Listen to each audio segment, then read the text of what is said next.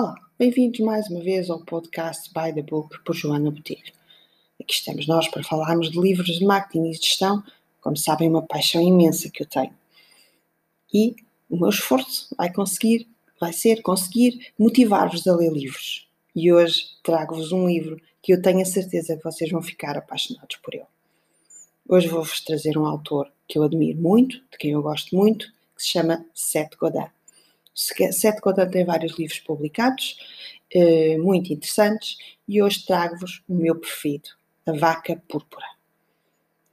O Seth Godin, além de escrever vários livros, tem um podcast que se chama Akimbo.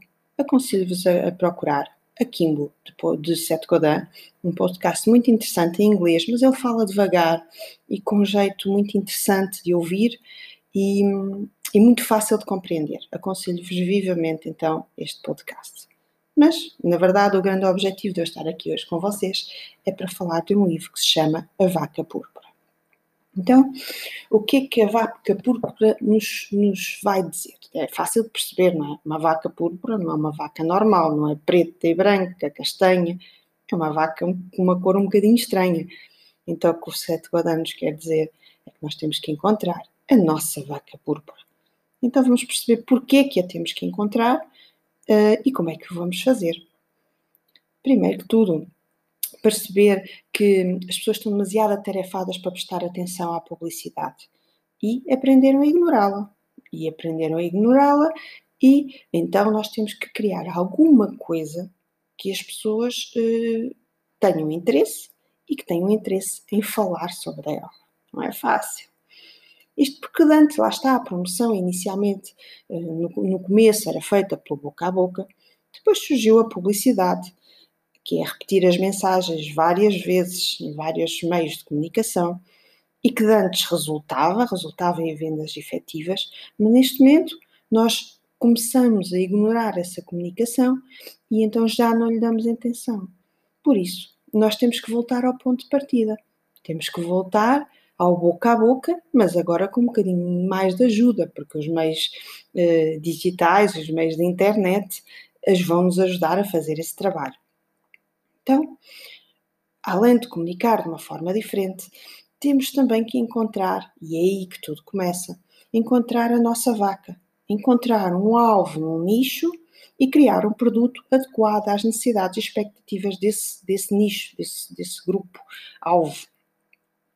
Temos que criar um produto que seja notável e que eh, as pessoas tenham interesse em falar sobre ele e até, nomeadamente, algumas, alguma camada de pessoas influenciadoras que, que fale sobre esse nosso produto notável e diferente e criado para um determinado nicho.